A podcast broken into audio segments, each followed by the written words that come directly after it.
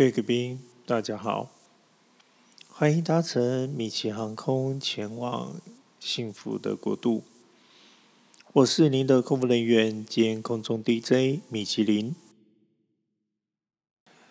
今天在这边，就让我跟大家来讨论一下生活。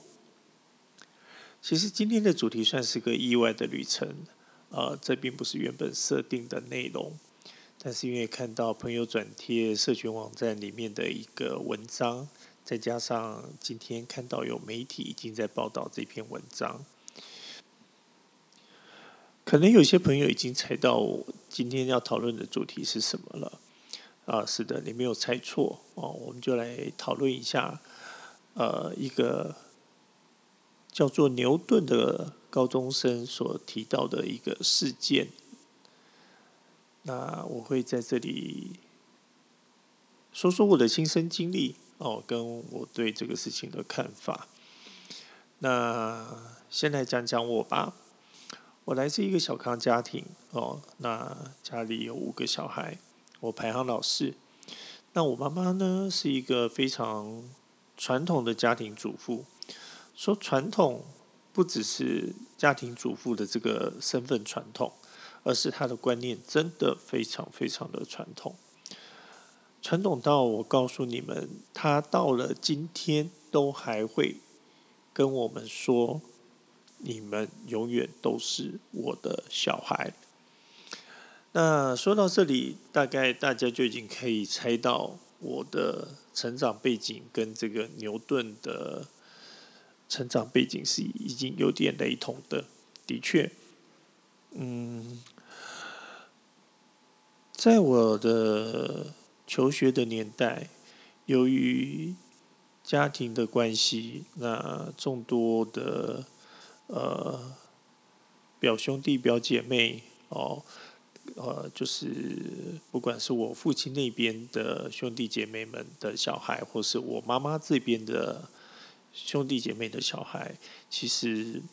呃，年龄接近的还蛮多的。那当然，到了高中联联考的高中联考的这个时代时候哦，呃，拿小孩子的成绩出来炫耀比较，就成了在当时非常必要的一个事情。那我在小孩当中算是哦，我自己家的小孩当中算是比较聪明的。那在我的兄姐相继在公立高中联招跟呃北区五专联招相继失利之后，我成了我妈妈最大的一个希望。那不仅是在我要准备进国中的时候，就已经先帮我呃移到一个明星学校。那当时连国中都有明星学校，因为每年的高中联考完，呃，学校的大门上面都是有榜单的。每一个学校在公立高中的录取人数，都是这些明星国中的排名重要的依据。那。当时，呃，民生社区的介寿国中，位于大直的大直国中，呃，在呃中正区城中区的南门国中，都是相当热门的学校。那我就是被呃送到大直国中就读。所以我是第一个家中的小孩，在刚进国中的时代就必须要搭公车去上课的小孩。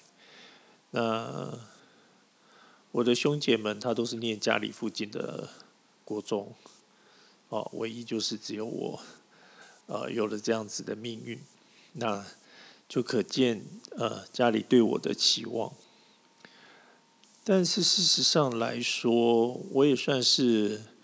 不负我父母的期待，我成为我们家第一个考上公立高中的小孩，在当时台北市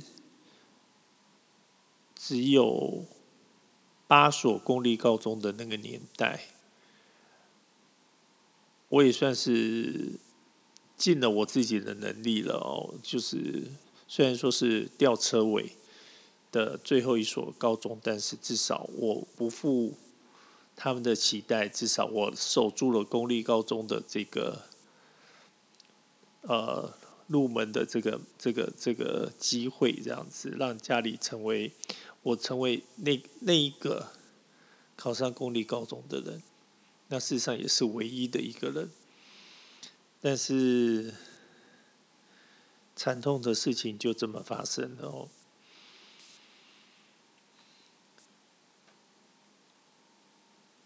当时我记得放榜的那一天，我不敢留在家里，我跑去我最好的朋友家，然后我们查完榜，我知道我有考上公立高中，但是是最后一间。要是以我这样子的家庭状况来讲的话，开明的父母，我相信他们应该是欣喜若狂，那给予大大的赞赏与奖励这样子。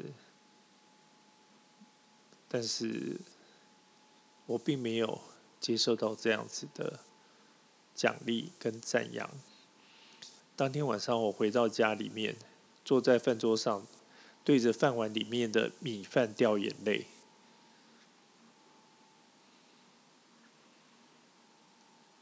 然后家里问我要有什么打算。其实以当时年纪的我来说，我真的不知道该有什么打算。之后呢，我就糊里糊涂的被送进了一个私立的专科学校就读。那那也是我呃北区五专联考的成绩可以选到的一个学校。虽然说那是我成绩可以报名的学校，但是我所选的学校跟我所选的学呃科系，其实并不是我所喜欢的。我后来只是因为念了那所学校，念了那个科系之后，试着让自己去喜欢它。但是所有的决定都是一太后的考量，也就是我的母亲大人。我不能选择自己喜欢的建筑系，因为。他最疼的儿子念建筑，所以我不应该跟他念一样的东西。那选择这间专科学校，是因为，呃，有哥哥的同学也同样在这个学校，他觉得有人可以看住我，种种种种这样的依据，他。的喜好所决定的我的未来，其实让我在后面的成长过程，呃，说真的，浪费了不少的时间，吃了不少的苦。当然，让我更觉得不开心的一件事情，就是我几年之后才知道，原来。我不能够去念公立高中，是因为我妈妈向她姐妹吹了一个牛，说我考上了第四志愿，但是实际上我考上的是第八志愿，所以如果我真的去。高中报到念书的话，这个牛皮就吹破了。所以为了不让他的牛皮吹破，他的小孩就要牺牲他的前程，来让他保住这个面子。然后我就去念了一间，并不是我自己选择的专科学校，然后试着努力的去喜欢我选择的科系。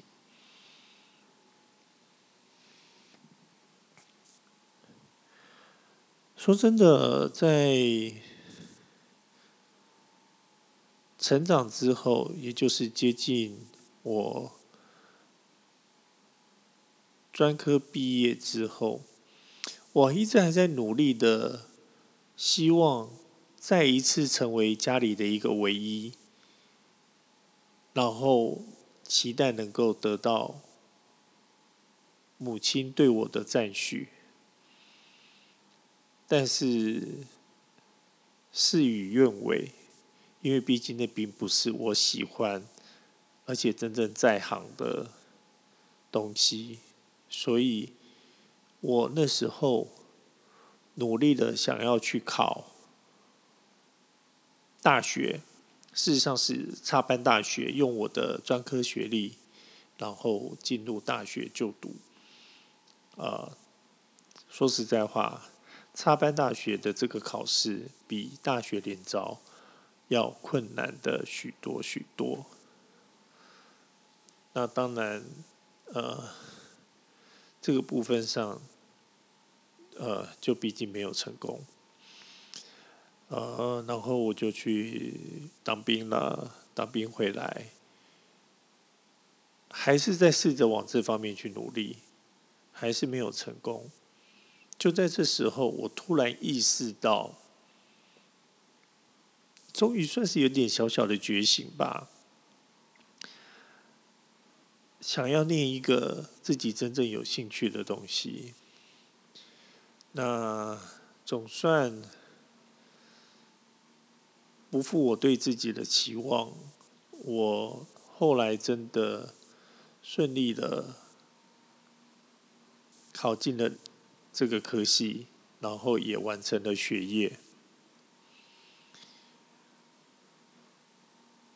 但是事实上，来到这个时候，我已经比同年龄的同学们晚了好几年入社会，所以。在那时候求职也让我稍微有一点，呃，并不是很顺遂。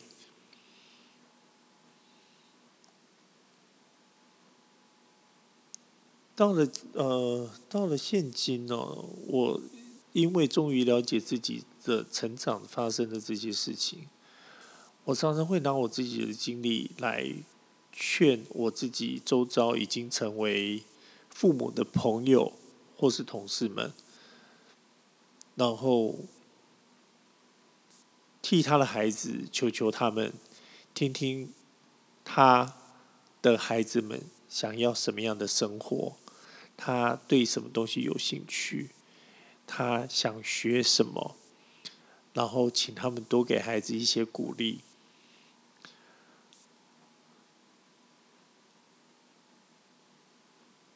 我觉得。或许现在社会上终于有一些觉醒哦，因为毕竟，呃，有了一句叫做“你的孩子不是你的孩子”哦，这是来自一个电视剧的名啊名啊的的电视剧的剧名，但是我没有看过，我不晓得是不是剧的内容也的确也是在讨论这样的事情。不过仍然很可惜的就是，在现今。都已经实施十二年国教的情况下，既然还有这样的事情活生生的在发生，说真的，其实很难过，真的很难过，因为我们再怎么样，还是在那些荣誉榜、名次榜、父母的面子。的这种深深那种深根蒂固的那种观念当中活着。所以。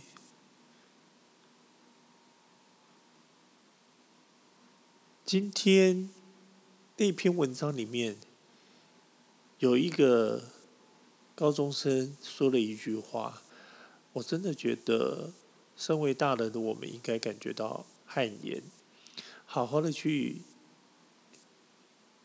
品味一下这句话所说的吧。